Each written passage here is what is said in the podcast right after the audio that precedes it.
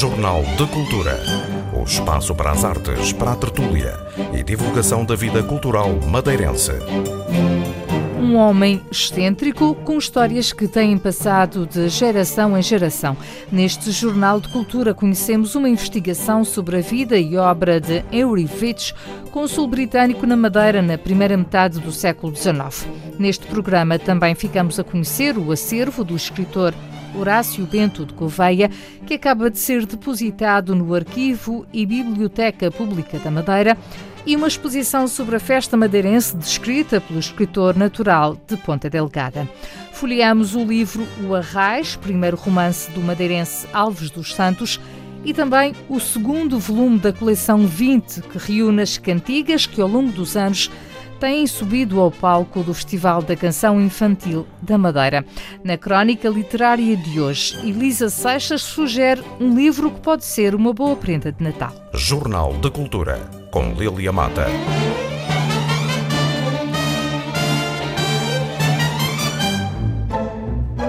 Chegou à Madeira no final do século XVIII e ficou conhecido por exercer o cargo de cônsul britânico na ilha. Henry Vitch é recordado sempre que se fala no edifício de forma curiosa, onde residiu no Funchal e que é atualmente a sede do Instituto do Vinho, do Bordado e do Artesanato, na rua 5 de Outubro. A vida deste homem, porém, está recheada de histórias que ainda hoje são passadas de geração em geração na freguesia do Jardim da Serra, onde construiu uma quinta agora transformada em hotel. É uma vida recheada de pormenores excêntricos, num daqueles casos em que a realidade consegue ultrapassar a ficção, como descobriu Lúcia Pestana numa investigação que demorou vários meses, inserida num estágio realizado na Quinta Leonor. Uma das histórias que o povo recorda é a cor das bandeiras que hasteava na Quinta, uma cor para cada amante, uma cor para cada dia da semana. Ele chega à Madeira em 1799 para desempenhar funções no consulado britânico no Funchal e depois, efetivamente, faz a sua nomeação em 1809 como cônsul de Sua Majestade Britânica na Madeira. Mas, para além disso, ele foi um grande comerciante e um arquiteto amador uh, que deixou um vasto património uh, edificado aqui na Madeira, tanto no Conselho de Câmara de Lobos como também no Conselho do Funchal. Há, uma casa bastante conhecida uh, no Funchal, uh, ainda hoje associada uh, ao, ao Cônsul Britânico. Sim, a mais conhecida é o Instituto do Vinho e Bordado e Artesanato da Madeira, mas ele também tinha no Funchal a rua da, uma casa na Rua da Queimada de Baixo e tinha também na Rua dos Ferreiros a sede do, do consulado. E também ainda no Funchal ele tinha a Quinta Calaça, que era a casa de verão do cônsul. E depois uh, chegamos então às casas de campo uh, que ele tinha e uma delas no Jardim da Serra. Exatamente. Essa quinta foi mandada construir pelo próprio cônsul no início do, do século XIX e é talvez uma, uma das quintas mais conhecidas do próprio cônsul a nível regional. Como é que ele vai parar ao Jardim da Serra? Segundo consta, o cônsul Vetes compra os terrenos um, correspondentes à propriedade da Quinta do Jardim da Serra ao primeiro Conde Carvalhal e depois dá início à construção da, da Quinta no primeiro quartel do século XIX, como eu já tinha referido. Depois, quando o cônsul Vetes morre, em 1857, os seus descendentes oficiais, eles vão todos para, para a Inglaterra. E o que é que acontece? As propriedades dele, não só a quinta do Jardim da Serra, uh, são arrematadas em asta pública e depois, relativamente à quinta do Jardim da Serra, em 1883, eh, Manuel Gomes Henriques e Manuel Álvares de Araújo pagam na, na recebedoria de Câmara de Lobos uma quantia para ficarem com, a, com aquela quinta. Depois a quinta manteve-se na, na família Araújo até 1998 e em 1998 foi vendida ao, ao, ao Sr. José Gomes Bonifácio, um empresário local. Depois a quinta foi transformada numa unidade hoteleira passou um período menos bom e eh, foi à, foi à falência. Posteriormente, uh, foi comprada em 2014 por um grupo internacional que, após vários trabalhos de requalificação, conseguiu que passasse a ter o estatuto de biohotel. Uma das particularidades dessa quinta é porque está lá o túmulo do, do cônsul. Sim, uh, segundo se diz, ele está lá sepultado, ele está lá sepultado. Porque, segundo consta, era desejo dele uh, ser lá sepultado com o cão. Então, a segunda esposa, a Dona Carolina Joaquina de Freitas, mandou construir lá e o túmulo mas, segundo se diz, primeiramente ele foi sepultado no cemitério anglicano do Funchal e depois, numa certa noite, foi transportado até o Jardim da Serra que até as pessoas dizem que pensavam que eram coisas do outro mundo, estavam a assombrar o, o Jardim da Serra com a chegada daquelas luzes. Mas há outras histórias também relacionadas com o cônsul que, que vão passando de geração em geração uh, no Jardim da Serra. Uh, por exemplo, ele, ele, fazia questão de manter a, a bandeira lá na, na Quinta, a bandeira britânica. Sim, existem diversas histórias, umas mais de índole sexual, que hum, as pessoas referem que os pais, os antepassados contavam que, por exemplo, se eu fosse homem e se eu quisesse trabalho, eu ia à quinta e depois era-me dito ou era-me pedido que eu mandasse a minha, a minha mulher ou a minha filha lá para, para o conselho dar a resposta. E a questão das bandeiras? Pois, a questão das bandeiras também diz isso, que ele tinha uh, uma série de bandeiras de várias cores e cada cor correspondia a um dia da semana. Ou seja, ele punha uma bandeira num certo dia, certa senhora sabia que era para ir lá.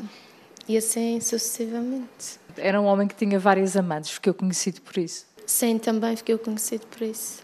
E tem também descendência uh, que ainda hoje uh, sobrevive na Madeira, ainda há descendentes de, dele dessas, dessas uh, amantes. Sim, na comunidade local, no Jardim da Serra, existe uma família ainda que reconhece que é descendente do cônsul. Eh, esta investigação envolve também inquéritos às pessoas. Eh, qual é a ideia que as pessoas têm? Eh, a ideia que passou de geração para geração? A ideia que ficou deste homem? É uma ideia negativa, maioritariamente negativa. 63% dos inquiridos têm uma imagem negativa do cônsul. Isso leva-nos a perguntar porque é que uma pessoa que foi tão influente a nível local e também regional, como é que pode ter prevalecido assim uma imagem não tão boa. Provavelmente devido a esse lado excêntrico. Sim, está muito associado ao facto também dele ter sido a senhoria também. E a questão das mulheres também é um, um, um facto que mancha um bocadinho a imagem do cônsul perante as pessoas do Jardim da Serra, no caso. Conseguiu, inclusive, conseguiu uh, nesta investigação fazer uma árvore genealógica com, com todos os descendentes do cônsul. Sim, foi, foi uma árvore que deu um bocadinho de trabalho para completar, o que não quer dizer que não esteja errada, não é? Ou incompleta, dado aos descendentes que surgiram. No fundo, o objetivo deste trabalho é dar a conhecer uh, uh, uma figura que foi também importante para a freguesia uh, do Jardim da Serra e acaba-se acaba por também ter um, um, retrato de uma época. Ele era também comerciante de vinhos, não é? Sim, dedicou-se também ao comércio do vinho, nomeadamente a casta do vinho social, que ele introduziu na, na Quinta do Jardim da Serra.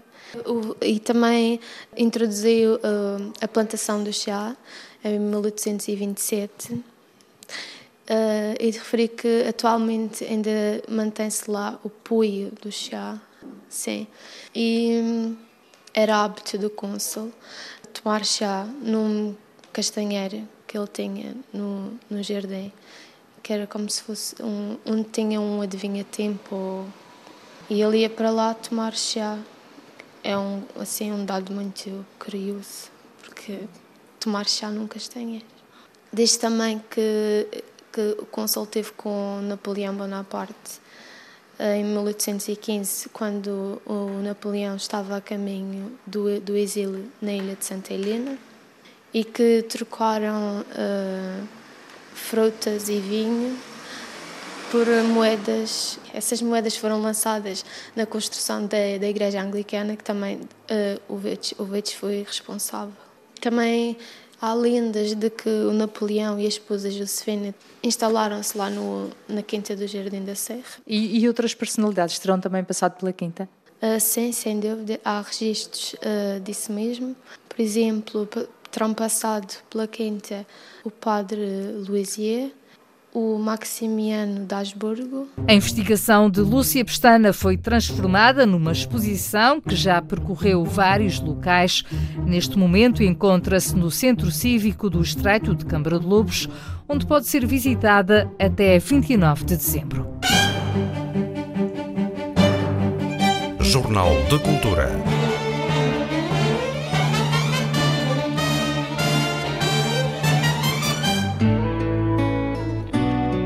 Parte do espólio do escritor madeirense Horácio Bento de Gouveia está agora disponível no Arquivo Regional e Biblioteca Pública da Madeira. A Secretaria Regional do Turismo, pela mão de Paula Cabasso e a Casa Museu Horácio Bento de Gouveia, na figura da filha do escritor, assinaram o contrato de depósito. Maria de Fátima Gouveia Soares explica que documentos foram entregues ao arquivo. Foram uh, os originais uh, alguns originais dos livros que o pai fez. Foram também uh, cadernos do meu pai, da, da instrução primária, depois coisas da faculdade, cadernos do meu, meu avô também da, da, primária, em que o professor Brito diz: repita que isto não está bem feito. é muito curioso. E tem também tudo aquilo que, que havia com o pai, bilhetinhos, papelinhos que ele apontava. Ainda me falta um, que eu tenho lá em Santista e agora não encontrei. Um envelope em que o meu pai fez uh, a estrutura de, das lágrimas correndo mundo. É muito curioso. Eu aqui há dias encontrei e disse, hei de levar isto para a Madeira. Mas depois vem, vem tudo cá ter. E, e tem guardado o património no fundo. Pois, sem, sem dúvida. E tem também, agora eu trouxe, uh, vieram também os livros mais antigos, uns livros que o pai tinha a entrada num baú e que quando ele chegava à fonte delegada abria, ele gostava de abrir os livros e cheirar os livros. Era uma coisa do meu pai. E, portanto, dessa, eh, dessa, eh, dessa arca, eh, as senhoras aqui do arquivo levaram cerca de 200 e tal, que não tinham aqui ainda também, uns livros também do meu avô, e, portanto, do meu avô foi ainda nesta, neste grupo de coisas que eu trouxe, vieram os testamentos ainda cozidos com linha, eh, dos vários testamentos do tempo do meu bisavô, e que ele fala, portanto, naquilo que herdou do pai dele, que era o Norberto Antônio Ornelas Sénior, ele era júnior. Uh, vem essa documentação, vem também bocados, às vezes só de cartas, uh, mas que eu achava curiosíssimo, e eu gosto muito de ler coisas antigas. E porquê é que eu, tenho, tive facilidade? Porque eu ainda sou do tempo em que o alemão era em gótico. E essa aprendizagem do alemão em gótico ajudou muito a ler muitas das coisas que eu consultei aqui. Foi muito bom. Sente-se agora tranquila pelo facto Sim, deste património estar aqui? Muito feliz mesmo. É verdade, sinto-me mesmo muito feliz. E encontrei uma pasta. O meu marido era de história, ordenava tudo por datas, e o que eu não me recordava já, com peças de teatro manuscritas do meu avô Francisco Bento, que uma vez o professor Nelson Veríssimo disse-me, olha, encontrei umas coisas no teatro de peças que o seu avô, uh, que foram representadas. E, eu, uh, além do meu pai, a segunda pessoa que mais admiro é o meu avô. E quase não se fala em Francisco Bento. Ele foi uh, redator do Diário Popular, diretor do Diário da Madeira, eh, depois foi para o continente nos anos 20 e lá continuou como jornalista durante muito tempo. Mas ele, além disso, também era um inventor. Ele inventou a cerveja vínica, eh, inventou, ele era a primeira bandolim, uh, o pai da, da senhora escultor Manuel Aranha foi colega, digamos, do bandolim do meu, do meu avô. É, é muito interessante. De maneira que acho que o meu avô também teve uma vida cheia, o meu pai também, e, eu já ultrapassei a idade dele, sinto-me muito feliz. Vamos ver o que é que eu consigo fazer mais. Enquanto a cabeça estiver no sítio, tudo bem, as pernas já não dão tanto, mas, enfim, sinto-me feliz. Paula Cabasso, secretária regional do Turismo, destaca a importância do acervo a que os investigadores terão agora acesso. Através deste contrato, o Arquivo e a Biblioteca eh, Pública da Madeira comprometem-se a zelar pela conservação, uh, pela segurança e pelo tratamento técnico de toda a documentação que é feita à sua guarda, como aliás tem vindo a fazer uh, com, todas, com todos os arquivos e bibliotecas privados que lhe têm sido confiados. Portanto, porque é de confiança, é de confiança nesta instituição que falamos, quando temos a honra de receber mais esta doação, que se junta a muitas outras aqui preservadas, eh, entre as quais não posso deixar de referir os arquivos e bibliotecas de personalidades como Luís Peter Claude, João de Brito Câmara, João Lemos Gomes, Otávio, Otávio de Maria Alva, Aragão Mendes Correia, Eduardo Nunes, eh, Eduardo Nunes Pereira e Eugénia eh, Pereira. Portanto, neste caso concreto, com este depósito, o ABM recebe um total de 289 monografias, 42 títulos eh, de periódicos e quatro documentos de material não livro.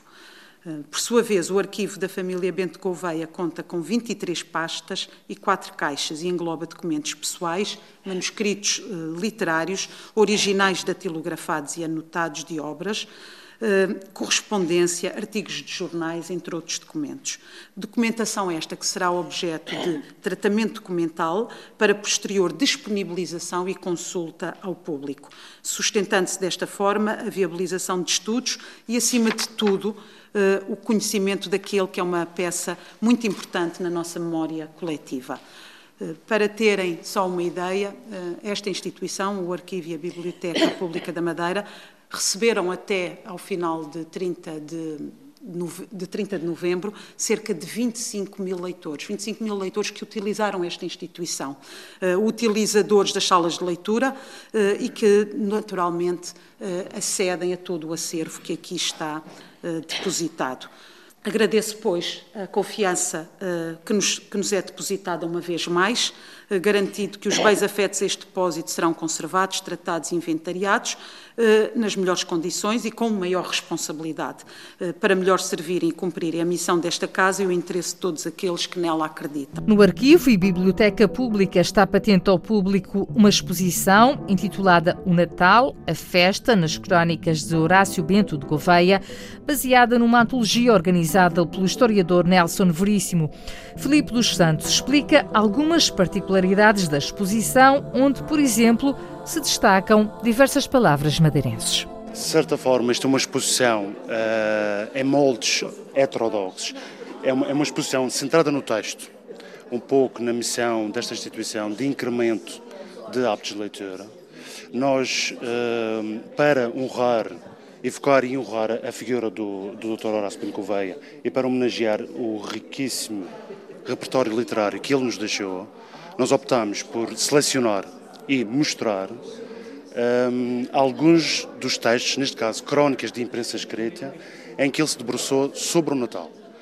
Uh, digamos que é isto, é uma exposição centrada no texto. Esta exposição não só mostra, enfim, a qualidade ímpar literária do autor, como depois, até mesmo fazendo uso a regionalismos e a situações e a narrações que ele pôde ver e descrever, é um testemunho do nosso Natal, da nossa festa. Eh, ele preferia muito mais a expressão festa, que na altura dele já estava em desuso e hoje ainda mais. De maneira que a exposição é para incrementar, digamos assim, o consumo, daí que nós também tínhamos posto, tínhamos mostrado quase toda a obra literária dele, quer a obra que ele, quer a novelística, que está aqui dispersa nos, nos vitrinos do, do centro, quer as várias crónicas que foram compiladas por ele em vida e depois pela senhora sua filha, senhora doutora Maria de Fátima, também uma homenagem a ela, é aquela vitrina, a parte superior, e também alguns estudos que ele tem na vitrina do fundo, na parte superior. Nós entendemos, enfim, um pouco acessoriamente, mas uh, com alguma relação, ilustrar os vários textos com iconografia vária. Estamos a falar de presépios, estamos a falar de figuras de presépios, estamos a falar de algumas fotografias do espólio, por exemplo, do Dr. Pereira da Costa, que foi diretor desta instituição de 55 a 66, e do insigne investigador da Madeira, o Padre Eduardo Pereira. Também temos duas fotografias do acervo dele. Uh, temos a Clófundo como curiosidade, temos um tríptico, a Clófundo, uma crónica completa dele. Digamos que há a crónica canónica que saiu em quatro coletâneas, O Natal na Cidade, A Festa no Campo, que ainda tem a ilustrar a primeira página do diário onde ela saiu em 23 de 12 de 1960. De certa forma, hum, é uma exposição para a fruição do texto e para a fruição da literatura. Eh, nós não prescindimos de um certo aparato crítico, como eu tinha dito, quer em termos de referenciação das fontes e também de um certo aparato pedagógico, sobretudo na questão dos glossários e para a elucidação dos nossos regionalismos que efetivamente estão em declínio. Esta festa que ele descreve eh, é uma festa que ainda existe. Sim. Eh, está ainda muito, estes textos são ainda muito atuais. São, são muito atuais. São muito atuais em algumas das descrições que ele efetivamente faz, mas também são muito atuais em algumas das críticas que ele faz quanto às, quanto às inovações que ele considerava errada, como por exemplo, está ali numa das crónicas, como por exemplo a introdução no espaço cultural e religioso da Madeira do Pai Natal e da Árvore de Natal. Ele criticava isso claramente. Hoje já não será um aspecto assim tão criticável, porque já está omnipresente. Elas são atuais, e são atuais porque são memorialísticas e a memória é sempre atual, porque são âncoras que nós temos para a nossa cultura e são atuais efetivamente também por, por causa de alguns aspectos, algumas características da nossa festa que, que, ainda, que ainda continuam. Uma delas eh, que continua, talvez seja o fenómeno mais pervivente, é o facto da nossa festa, o nosso Natal, ser o principal marco do ritmo do ano. Isso ele diz claramente na crónica completa que nós temos lá ao fundo, no fim, o Natal na cidade, a festa no campo. Em relação aos, aos regionalismos, algum uh, que queira uh, salientar, relativamente a esta época, estes textos? Nós temos, uh, bem, estes regionalismos são ele, ele tem, ele usa os regionalismos, ele, ele é um, primeiramente, mas não ultimamente. Ele era, foi considerado um autor insular, mas ele não é só um autor insular. O, Horácio Bento Gouveia, pela qualidade da sua escrita, não não deveria ter, enfim, as coisas são como são, não deveria ter ficado muito consignado ao sistema literário e cultural madeirense. Regionalismos, ele usa-os, as crónicas são de 33 a 70, ele usa-os em toda esta ah, lapso uh, temporal. Uh, por exemplo, Mulhelha, eu até leio aqui a, a, a descrição a definição dada pelo padre Fernando Augusto da Silva. Mulher é uma espécie de almofada que se coloca no carrolo ou na nuca para facilitar o transporte feito às costas. As duas variantes da lapinha madeirense, como a rochinha e a escadinha, que ele também refere uma ou outra, estão definidas junto das crónicas correspondentes, enfim, e muitas outras coisas. Uma exposição que pode ser visitada até o final de janeiro no átrio de entrada do Arquivo e Biblioteca Pública da Madeira. Jornal de Cultura.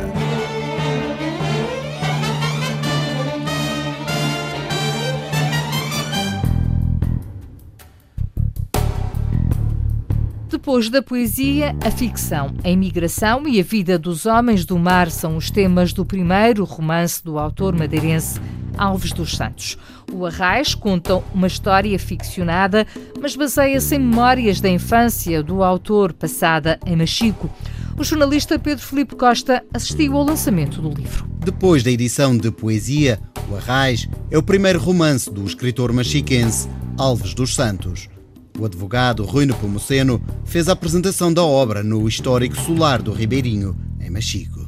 O tema da centenária imigração, que tem marcado e infernizado também a vida de muitas gerações de famílias da Madeira e também de Machico. A personagem sem nome deste excelente livro relata a vida atribulada de um homem do mar que, ferido por um desgosto de amor, um amor contrariado por ele ser um modesto pescador e apaixonou-se por uma senhora, enfim, da elite, deambulou por diversas geografias na faina da pesca. Primeiro nos mares dos Açores, de onde derivou para o Brasil, onde se envolveria seduzido pela beleza serena de uma jovem do Panamá, empregada da pensão onde, onde se albergava, com quem viveu uma grande paixão depois de ter casado em Porto Belo, na igreja de São Felipe, onde veneravam o Cristo Negro, num dia de festa com rituais que lhe recordaram a luminosa procissão do Senhor dos Milagres em Machico. A história é fruto da imaginação de Alves dos Santos, embora inspirada nas vivências familiares da infância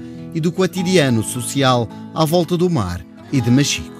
O Arraiz é uma história que é ficcionada, portanto, mas obviamente que bebe em termos de inspiração de, de histórias que eu fui, fui, durante a minha, minha, infância e durante a minha adolescência ouvindo de, de quer de familiares que, que, trabalhavam no mar, histórias que fui contando, que fui ouvindo eh, e que, portanto, serviram, obviamente, de substrato e de base para, para depois desenvolver toda esta história, mesmo em termos do que, é que são algumas técnicas de pesca eh, do atum, sobretudo do lado da, da minha mãe, existe essa ligação ao mar, desde o meu avô, que, era, que é o próprio também um arraiz, e tios meus que foram também pescadores, portanto, sim, existe toda essa história e contribuíram também para ouvir histórias que, que, de outra forma provavelmente não teria tido eh, conhecimento. O Arraiz é também uma abordagem que Alves dos Santos diz não encontrar na temática literária regional, embora faça parte da realidade social e da história madeirense. Este projeto é também um projeto que permite um reconhecimento uh, pessoal, uh, mas como disse, o objetivo é sobretudo homenagear os homens do mar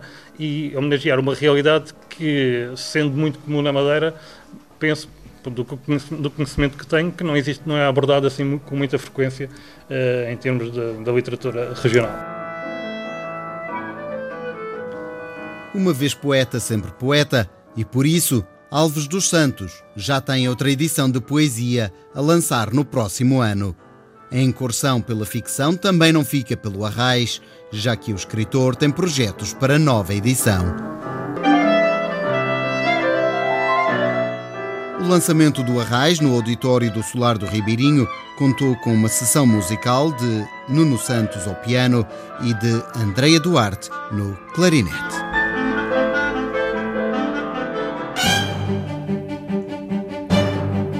Jornal de Cultura.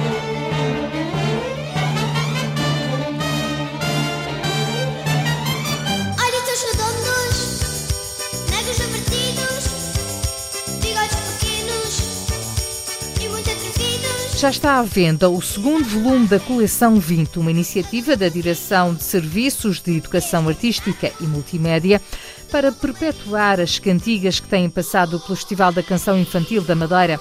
A coleção está a ser organizada por temas, depois do primeiro volume ter sido dedicado aos animais. Agora, as cantigas falam do mar, como contou Paulo Esteireiro à jornalista Celina Faria. Isto é um projeto que é a coleção 20, em que procura, uh, num conjunto de volumes, recuperar eh, as, as, canções do Festival da Canção Infantil da Madeira, que têm sido feitos ao longo de mais de três décadas, em que têm surgido belíssimas canções infantis, portanto é um património rico que a região tem, em que podemos dizer que temos mais de 400 canções infantis originais, muitas vezes com bons poemas, com boas melodias, e que, apesar de muitas delas sobreviverem nas escolas, algumas estavam-se a perder com o tempo. E então decidimos organizar esta coleção, esta coleção 20, em que recupera em cada volume 20 canções, de forma temática. Portanto, começámos primeiro com um volume dedicado aos animais, que era 20 canções sobre animais, e hoje é o lançamento do segundo volume dedicado ao mar, em que tem canções ligadas a marinheiros, a barcos, a piratas, a búzios, portanto, vários eh, elementos marítimos que são aproveitados nesta, neste volume. Qual é a próxima coleção? Portanto, o próximo número da coleção vai ser sobre aprender, portanto, já está também em fábrica, para ser, para ser, vai ser lançado também brevemente, e, e, nesse volume aí, portanto, será tudo o que são as temáticas ligadas à aprendizagem, portanto, a aprendizagem das vogais, dos números, das cores, portanto, uh, cada volume da coleção tem exatamente um tema uh, para demonstrar como ao longo de mais destas três décadas surgiram variados temas neste festival. Portanto, todas as canções uh, que foram ouvidas no Festival da Canção vão ficar em livro. Estamos a fazer uma seleção de, de algumas, portanto, não vamos selecionar as 400. as 400, mas vamos, temos planeado neste momento cinco volumes para recuperar 100 canções do Festival da Canção Infantil da Madeira. Portanto, este é o segundo volume? Este é o segundo, portanto, brevemente vai ser já o terceiro e então o quarto e o quinto já estão em preparação. Abordam que temas, o quarto e o quinto? Portanto, temos temas ligados à fantasia, também que é um tema muito importante, um tema ligado ao mundo, questões do mundo, geografia, etc. Portanto, portanto é uma coleção variada e que eh, vai recuperar muitos dos principais poetas e autores madeirenses ligados ao universo do, da música infantil temas é que destaca? É difícil no meio de tantos, mas destaca alguma coleção em particular ou algum poema, alguma, alguma canção em particular? Eh, eu creio que hum, é difícil destacar realmente. No meio de 400 canções, eh, eu penso que nas escolas houve uma seleção natural em que há muitas que de acordo com o gosto dos professores que vão ficando. Aqui, principalmente, o que nós pretendemos mostrar é a enorme riqueza, a quantidade e a variedade de canções que sobreviveram. E temos aqui uh, poemas de, de, pessoas importantes, como a Maria Aurora, que fez poemas lindíssimos. Temos poemas de António Castro, de Irene Lucille, Lucille Andrade. Portanto, aqui um conjunto de poetas que fizeram poemas muito bonitos e também de compositores de muito bom nível, como o Carlos Gonçalves, um Ricardo Rodrigues, um Virgílio Caldeira, portanto, tudo muitos bons músicos que fizeram melodias lindíssimas e que agora aqui são recuperadas. Estas edições são para as escolas ou são para o público em geral? Isto é uma coleção muito voltada para o público em geral, porque sabemos que muitas vezes os pais procuram também livros em que tenham uh, poemas, e este é um livro basicamente com poemas e ilustrações. Claro que o livro, ao ter um CD, também permite as pessoas não só ler os poemas, como depois ouvir a canção que foi feita para aquele poema. Portanto, é, é um universo muito alargado de pais que tenham interesse em aprofundar estas questões da poesia infantil com os filhos, mas também para os educadores, para os professores do primeiro ciclo, para as pessoas de música, tem uma vertente pedagógica também muito importante. Qual é o custo? O custo do livro é 10 euros. Portanto, inclui... Está disponível em onde? Portanto, esta coleção está disponível no, eh, no nosso site que é ariavirtual.pt, que é a livraria associada, está na Porto Editora e na, no site da UC, que é o site de referência online em Portugal, e na Bertrand. Cantigas para todos em mais uma edição da coleção 20. Jornal de Cultura.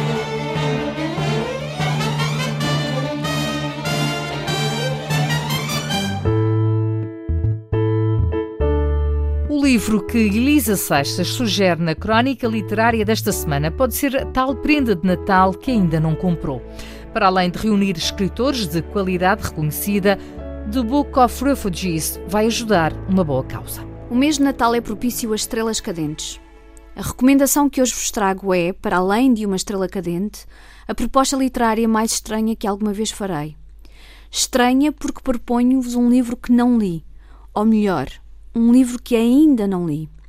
Um livro que comprei, mas que ainda não me chegou às mãos, porque foi lançado há pouco tempo, porque não está no circuito normal, isto é, nas livrarias, e porque os nossos correios são lentos, especialmente em meses urgentes.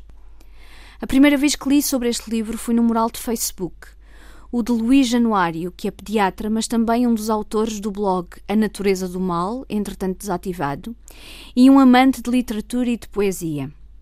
É também ele editor do livro, juntamente com Carlos Júlio e Sofia Lobo. O livro chama-se The Book of Refugees e reúne contributos de 31 escritores e escritoras que responderam ao repto dos editores.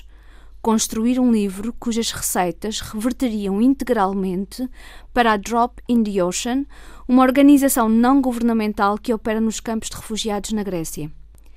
Esta pequena preciosidade, que ainda não li, reúne textos de vários autores e autoras, dentre os quais destaco Maria Manuel Viana, Manuel de Freitas, Rosa Oliveira, Pedro Mexia, A.M. Pires, Nuno Judice, Luís Quintais, Golgona Angel ou Dulce Maria Cardoso.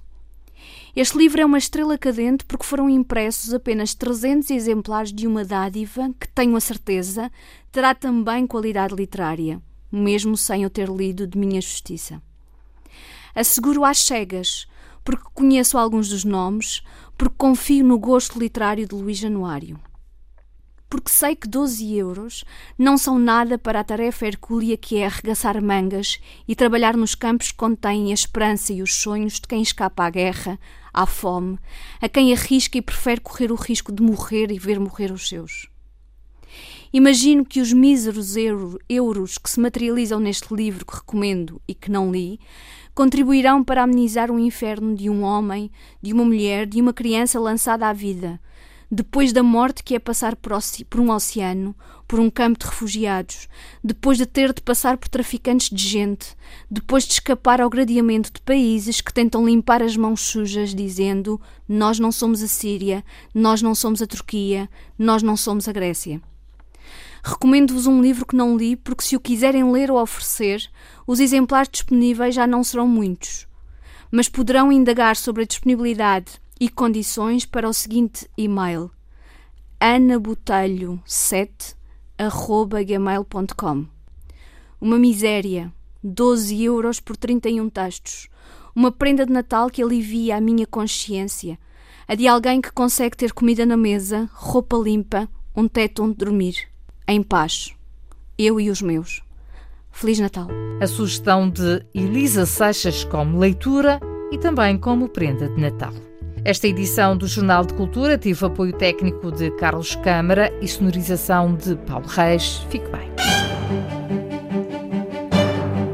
Jornal de Cultura. O espaço para as artes, para a tertúlia e divulgação da vida cultural madeirense.